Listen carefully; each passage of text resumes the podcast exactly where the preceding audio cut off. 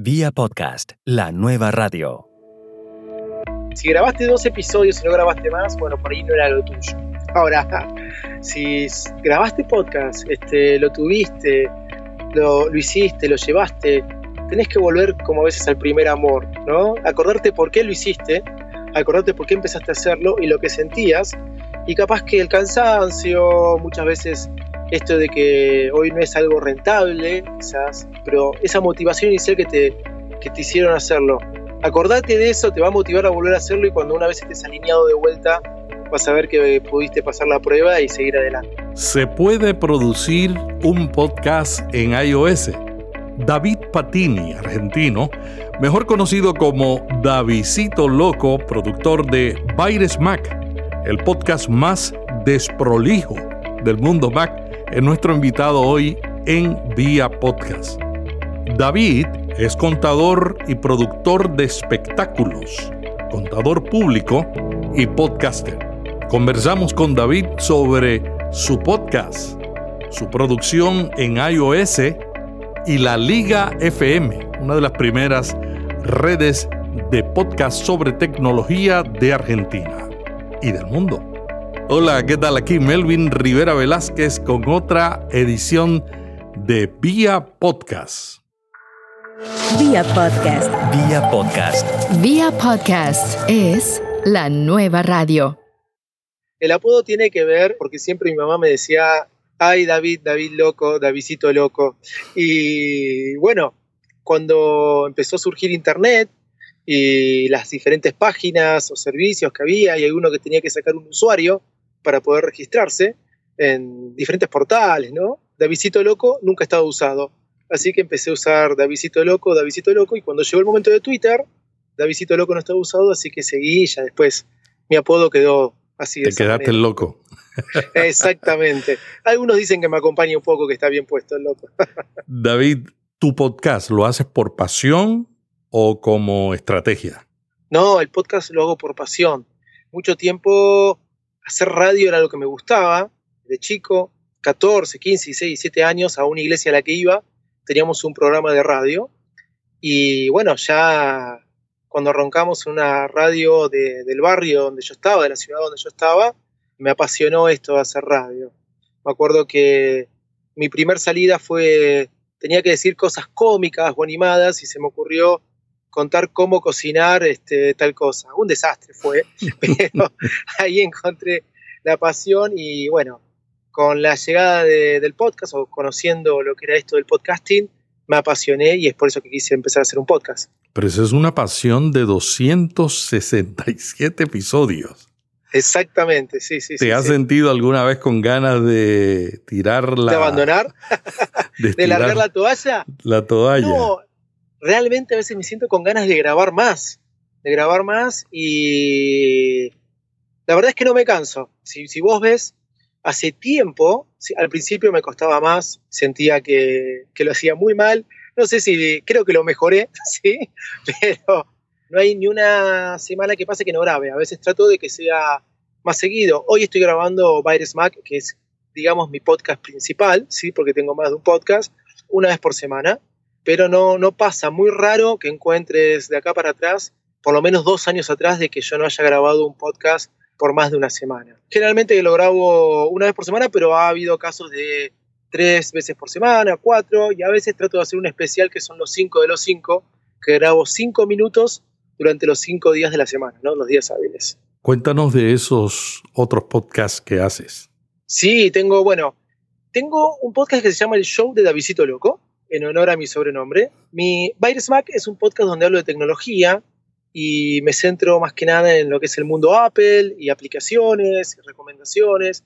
Y Apple siempre desde el usuario, ¿no? De, lo que es usar un dispositivo Apple y no a veces tan Apple. Ahora, el show de Visito Loco es un podcast que está en la sección de tecnología donde no hablo de tecnología, a propósito, y hablo de todo lo que pueda tener ganas de hablar de lo que sea. He hablado de la selección argentina de fútbol, he hablado de una nota que encontré y cuando tengo ganas de grabar, agarro el iPhone, lo grabo, lo subo donde me encuentra, sin producción, sin nada, doy mi opinión. Y después tengo un podcast de, música que tengo que pude participar, me invitaron a participar dos amigos, que se llama Ni aunque me lo pidas de rodillas. Y somos tres amigos que nos juntamos, este, Patricia Lopardo y Juan Carlos, nos juntamos a hablar de música, de música, la pasión y también vinculada a algunas cosas de tecnología, otras no, a la vida diaria, ¿no? Alguna gente piensa que los podcasts de música no son necesarios porque la radio transmite música. ¿Qué tú tienes que decir sobre eso? No, no, no, yo creo que los podcasts de música tienen mucho para aportar. Hay otros problemas quizás legales con el tema de la música, ¿no? Pero tienen mucho que aportar. Por ejemplo, en que me lo pidas de rodilla, nosotros este, hablamos de, de estilo de música, de pasiones musicales. El otro día, el último episodio que hablamos, terminamos hablando de los vinilos. Hicimos un asado, un asado bien a la Argentina, y donde puse una bandeja de vinilos y compartimos mientras hacíamos el asado discos de vinilos que fuimos trayendo cada uno de los integrantes para escuchar, ¿no? Como era antes, ¿viste? Y esa pasión de lo que había. Y hablamos puntualmente de eso y eso nos lleva a hablar de algunas bandas y dar a conocer bandas de música. No creo que, que sea un tema o sea este, algo para lo cual no meterse en el podcasting. Creo que tiene que haber podcast de música. David, desde que comenzaste tu primer podcast, que fue Baires Mac. Exacto. Hasta que lo lanzaste, ¿cuánto tiempo pasó? Mirá, no pasó mucho. El podcast comenzó en abril del 2011, allá por fines de febrero de, del 2011, siempre lo comento, eh, escuché, estaba tirado en la cama y dije, bueno, voy a probar qué es esto del podcasting. Y escuché, el primer podcast que escuché fue Puro Mac, que había justamente de Apple. Estaba muy fanatizado con todos estos productos dije, tengo que empezar a hacerlo. Y me encontré con un, con un servicio que se llamaba Flipsu, muy similar a Spreaker, que hoy no existe más, hecho por argentinos. Y en abril, en abril de 2011, al mes y medio, ya estaba publicando el primer episodio. Después de dos rebotes que me hizo iTunes, que me lo rechazó, nunca entendí por qué. Envié el feed a iTunes y me lo rechazó, se ve que no era demasiado bueno. Pero ahí comencé un podcast duro, con mal sonido, lento. Creo que era un desastre, pero bueno, ahí quedó. La mayor parte de la gente tarda meses. Yo tardé tres meses porque tuve que volver a aprender producción digital y qué sé yo. Pero hay gente que está, yo tengo amigos que llevan meses y meses y meses y dice, voy a hacer un podcast, voy a hacer un podcast. ¿Qué tú le dirías a alguien que está en esa etapa de pensarlo y pensarlo, inclusive que han comprado el equipo? Mirá, bueno, si ya compraste el equipo y no lo hiciste, estás en un problema, hacelo, dale. Ahora, si estás en esa, voy a hacer un podcast, voy a hacer un podcast, animate, no es tan difícil. No tiene que ser, eso es lo bueno de los podcasts, ¿sí? Que podés jugar con, un poco con todo eso.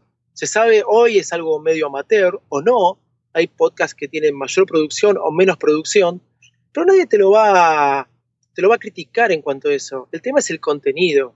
El tema es realmente que le pongas pasión al tema, que quieras compartir algo y, comentarlo, charlarlo. Va a haber gente que lo va a querer escuchar. Una de las cosas que yo empecé a hacer era realmente empezar a hablar de lo que me gustaba. Sí, después me di cuenta que tenía muchos problemas en cuanto a sonido, audio, etcétera pero quería seguir haciéndolo mientras me iba perfeccionando. Y de alguna forma, para pedirle perdón a mis oyentes y agradecerles que me escuchaban, mientras yo me iba perfeccionando, puse esa frase de, como para sacarme la, carga de encima, el podcast más desprolijo del mundo Apple. Ah, frase que en la actualidad me acompaña, ¿sí? Bueno, y ahí, como no sé, yo me saqué esa carga. Hay que sacarte la carga, comenzar a hacerlo y vas a ir aprendiendo. David, tú grabas el podcast al igual que yo en iOS y lo grabas en tu coche. Esta entrevista la estamos grabando en tu coche, que según tú es tu estudio mayor. es así. ¿Cuál ha sido tu experiencia produciendo un podcast de una forma no tradicional? Mirá, grabo generalmente todo en iOS. Me he comprado muchos micrófonos, sí, pero logré la perfección, por ejemplo, usando el micrófono del iPhone. Creo que logré la perfección usando el micrófono del iPhone, conectando auriculares, o sea, headphones, sin micrófono. O sea, que me tome el micrófono del iPhone. Cuando empecé a hacer eso, mucha gente empezó a felicitar por el sonido y el audio. Y algunos me han llegado a preguntar, ¿qué micrófono estás usando? Y, dije, ninguno. He dejado atrás todos los micrófonos. Uso BobShock y juego mucho con audios, con audios que tengo de YouTube, que descargo a través de Workflow, esta aplicación. Los edito, a veces, alguna que otra veces los he editado en la Mac, pero los edito también con BobShock. Corto el audio con BobShock algún efecto de sonido que quiero poner, lo grabo y después me queda el sonido grabado. He grabado conversaciones de Telegram, de WhatsApp, todo con BobShock, bajándola con alguna receta de workflow. Y todo pasa por mi iPhone. Acabo de adquirir, después de haber tenido un iPhone 6 Plus, me pasé un 6S, ahora tengo un iPhone 7 Plus de vuelta y me, facilita todo mucho más. Y tengo mi iPad Pro, que es como mi segundo estudio donde realizo todas estas cosas. David, Emilcar, eh, Emilio Cano y, y Locutor Co son otros compañeros que graban su podcast en la calle. ¿En qué se diferencia tu proceso del que ellos usan? Yo trato de hacer todo un, delirio semanal que pasa por mi cabeza, ¿sí? Este, durante la semana, o, en realidad Virus Mac es, es, es, el resultado de un proceso creativo de todo lo que voy viviendo en la semana, ¿sí? Mi anécdota, las aplicaciones que voy probando en la semana y que me parecen dignas de contar, las vuelco en el episodio, desde la anécdota vinculándolo con la vida diaria. Quizás es tanto Emilcar como Félix, Locutor Co. Eh, Félix cuenta más cosas del día a día, ¿sí? Y Emilcar eh, por ahí también, y levanta el micrófono y lo cuentan. Yo trato de ponerle algún proceso creativo, ya solo con la apertura de, del episodio, ¿no? Ponerle algún tipo de valor agregado. Eso a veces te cuesta más, porque a veces sí, ¿qué cuento ahora, no? ¿Qué anécdota cuento? ¿Qué, qué invento? ¿O qué no? Y a veces trato de ponerle a mis anécdotas ahí mi condimento con el sonido, con algo para que la gente pueda sentir más realmente lo que experimenté. ¿no? Desde, desde el punto de vista tecnológico, usé una aplicación, pero me pasó a través de esta anécdota. Creo que esa es la diferencia. Trato de todo un proceso creativo de la semana, lo que me pasó en la semana, volcarlo en una historia y en algo práctico para transmitírselo a la gente. David, alguna gente dice que un podcast, si se edita, toma de cuatro a seis veces el tiempo del producto final. O sea que si tu podcast es una hora y tú lo editas con el estilo tradicional, editando los uns o eh, que entonces, inclusive alguna gente dice, corres el riesgo de, de, que no suene tan natural, pero que va de cuatro a seis. Y hay gente que dice, no, hay gente que dice que es más. Y hay gente que lo edita solamente los errores. ¿Cuánto te toma a ti sin editar el podcast? El proceso desde que empiezas a crear la idea hasta que lo subes a Audioboom, ¿cuántas horas te toma un episodio? ¿O minutos? Mira, claro, bueno, el tiempo técnico de grabarlo y de editarlo y subirlo no es tanto. Si el podcast dura 15 minutos, son 20 minutos, 25 minutos. Lo que me toma mucho tiempo, sí, es como vos decís, desde la idea original, desde la idea original. Y trabajar por ahí la apertura, eso me puede tomar, empiezo dos días antes, dos días antes y como te decía, me gusta transmitir algo mágico, no siempre lo logro, algo que despierte así bien, la apertura a veces está grabada, algo que despierte una risa en la persona que lo esté escuchando y que lo enganche. Entonces empiezo dos días antes a pensar en la historia previa más allá inclusive del contenido que voy a decir de recomendaciones y noticias que pasaron en la semana. Podríamos decir tres días. ¿Y en términos de horas? Y en términos de horas, sí, bueno, vamos a ver, si querés te digo, para, porque no quiero decir que tres días clavados, pero bueno, estamos en 48 horas con dos días y dos días y medio, bueno, 56 horas. 56 horas. Desde la idea original, ¿no? Desde la idea original. Pero ya, cuando, pero ya cuando tienes la idea original y te sientas a grabar, desde que grabas hasta que publicas. No, eso es muy simple. Desde que tengo la idea original y ya grabé con un poco de edición, grabé 15 minutos, media hora.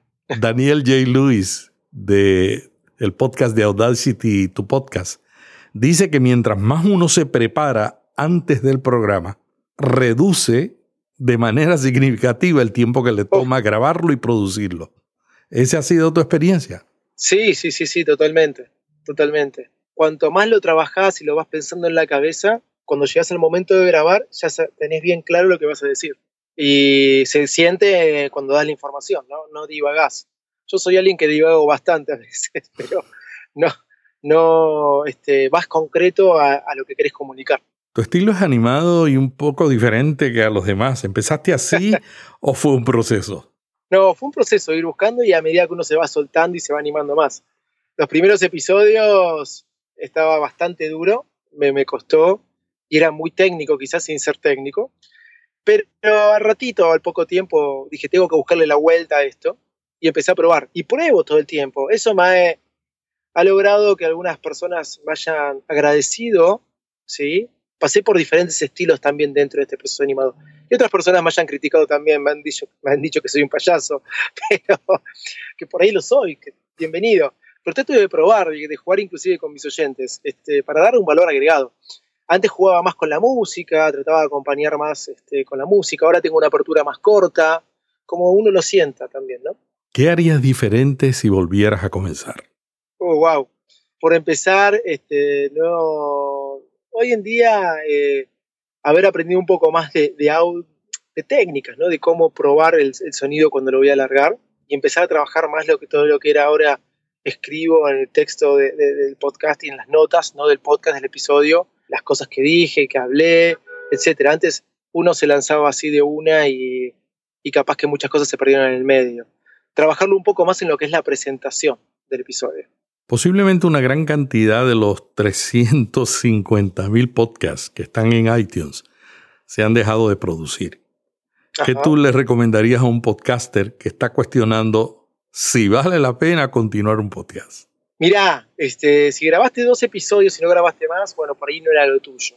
Ahora, si grabaste podcast, este, lo tuviste, lo, lo hiciste, lo llevaste, tenés que volver como a veces al primer amor, ¿no? Acordarte por qué lo hiciste, acordarte por qué empezaste a hacerlo y lo que sentías, y capaz que el cansancio, muchas veces esto de que hoy no es algo rentable, quizás, pero esa motivación inicial que te, que te hicieron hacerlo. Acordate de eso, te va a motivar a volver a hacerlo y cuando una vez estés alineado de vuelta, vas a ver que pudiste pasar la prueba y seguir adelante. Un amigo mío decía, mi trabajo es algo que me apasiona tanto que yo le doy gracias a Dios porque me pagan. Porque si no me pagaran, lo haría. Exacto. Yo creo que el podcasting es así, ¿no? Si uno tiene la pasión, si a uno le gusta, qué bueno si uno puede financiar y sacar algunos oh. ingresos para cubrir los gastos, pero aun cuando no los cubre, si es una pasión, justifica, ¿no? Exacto. Uno canaliza a veces cosas. A mí me sirve para descargarme un poco de todas las cosas diarias que uno tiene, ¿no? David, tú eres contador, eres productor de espectáculos y eres podcaster. Esa mezcla un poco rara. Bueno, soy, siempre digo que si tienen que buscar en la Universidad de Buenos Aires, que es donde me recibí, si tiene errores, bueno, uno es que me dio el título a mí, por ahí, por eso, por de contador. No, sí, sí, soy contador, tenía que ser algo a veces, y yo decía que iba a ser contador, pero siempre me tiró más el tema de, del espectáculo y se dio que había un, Siempre me vinculé por el lado del espectáculo y las cosas que hice de chico, estudié teatro, me gustó de chico, me metí en estos programas de radio y bueno, esas cosas hicieron que me, me vinculara al espectáculo. Se dio la casualidad que había una, un posgrado en, la carrera de Ciencias Económicas que era de gestión de espectáculos en vivo y ahí pude un poco vincular las dos cosas y así como fui consiguiendo trabajo de, de todos estos temas. David, hablemos de la Liga FM. Esta es una red de podcast de tecnología de, los cual, de la cual tú eres parte. Cuéntanos, ¿qué es la Liga.fm? La Liga.fm surgió de un encuentro de amigos, por empezar, para decirlo así, de podcasters que nos hicimos amigos de escucharnos.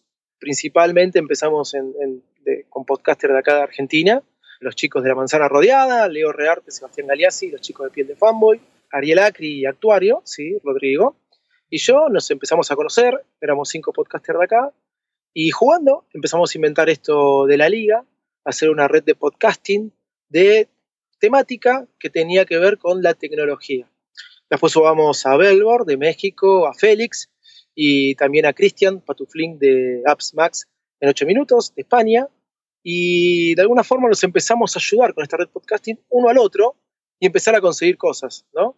Hacer, este, movernos de alguna forma conjunta para el bien de nosotros y también para el bien de los oyentes, qué sé yo. ¿Cómo funciona? ¿Ustedes tienen su feed aparte en su website y en, y en iTunes o con el proveedor que tengan? Y luego tienen con la mm. Liga FM el RCS. ¿Cómo funciona? Mira, es, es, simple. Por empezar, al principio la liga era un podcast aparte, cuando nos juntábamos todos. Era juntarnos todos a hacer un episodio. A veces cuesta juntarte a dos, imagínate juntarte a cinco al principio. o sea, eso se volvió medio imposible. La cuestión es que cada uno tenía su fit en particular y empezamos primero a, a unir carátulas con un mismo logo y el fit de la liga estaba con esos dos, tres episodios que grabamos todos juntos. Luego llegamos a un acuerdo con Audioboom y Audioboom tiene un feed general donde están todos los episodios, tiene un canal general donde están todos los episodios los distintos podcasts que están en la liga, ¿sí? está en un feed que es de la liga.fm. Y después cada uno tiene el subcanal de su podcast. ¿Cuáles han sido los beneficios para los podcasters que participan de la liga? Mira, primero, eh, la verdad es que es, eh, eso ayuda a que nos este, ayudemos entre nosotros en la cantidad de oyentes, a hacernos más conocidos, más allá del compañerismo, nos divertimos muchos, nos divertimos mucho. Empezamos usando Slack y también Telegram y tenemos un chat nuestro que a veces más que trabajar y elaborar cosas de la liga, muchas veces nos matamos de la risa ahí adentro, pero nos ayuda a potenciar nuestra cantidad de oyentes, hacer acuerdos, diferentes pruebas que hacemos para, como por ejemplo tenemos la Liga Premium, que es simplemente darle em, ver de alguna forma cubrir costos de hosting, dominio, etcétera, y también darle algún beneficio a los oyentes, ¿sí? Con acuerdos que hacemos con, empresas como Pao o con eh, diferentes desarrolladores de aplicaciones. Les contamos, mira, no, no, esto no va a salir en mi podcast solo, sino en varios podcasts más, que en total seremos unos 300, tendrás unos 350 mil oyentes por mes. En esas cosas ayuda la unión, ¿no? David, ¿cuáles son los requisitos para pertenecer a la Liga FM? Hoy en día este, estamos tratando de salir con un episodio. Por empezar, estamos con la unión de la carátula para decir que somos parte de esta red, ¿sí? Estar dentro de Audioboom y técnicamente que el feed de Audioboom apunte a iTunes. Ese es el acuerdo que tenemos con, uno de los acuerdos que tenemos con Audioboom. Después de eso, que los integrantes de la red digamos, che, está bueno para que entre, esté bueno. y entre todos digamos, perfecto, bienvenido después de eso no, no hay muchos más requisitos. David, ¿y cuál ha sido la experiencia de la Liga FM utilizando una aplicación? Bueno, eh, tuvimos una aplicación y la verdad que no, no tuvo mucho sentido tenerla, porque habiendo tantos este, podcatchers, ¿sí? Para poder escuchar podcasts, eh, tener la aplicación de la liga no, no tuvo mucho sentido. podría ser si el día de mañana desarrollamos una aplicación que dé un contenido, un valor agregado superior, ¿no? Con un contenido adicional pero la verdad que no tuvo mucho sentido existiendo las aplicaciones que existen para escuchar podcasts. ¿En qué se diferencia la Liga FM de las otras redes de podcast que hay en Argentina? Mira, eh, yo no sé cómo surgieron las otras redes de podcast, estuvieron buscando también el hecho de unir este podcast. Lo que nosotros buscamos eh, es, esto es una cooperativa, inició así, ¿sí? Inició como una cooperativa, todos amigos que nos pusimos a hablar y juntamos esto si querés, el origen de cómo surgió. Podría decir que tiene una temática fija que es tecnología, pero hoy no sería tan así. Ahora, eh, bueno, está Ni que me lo pidas de rodillas, que es de música.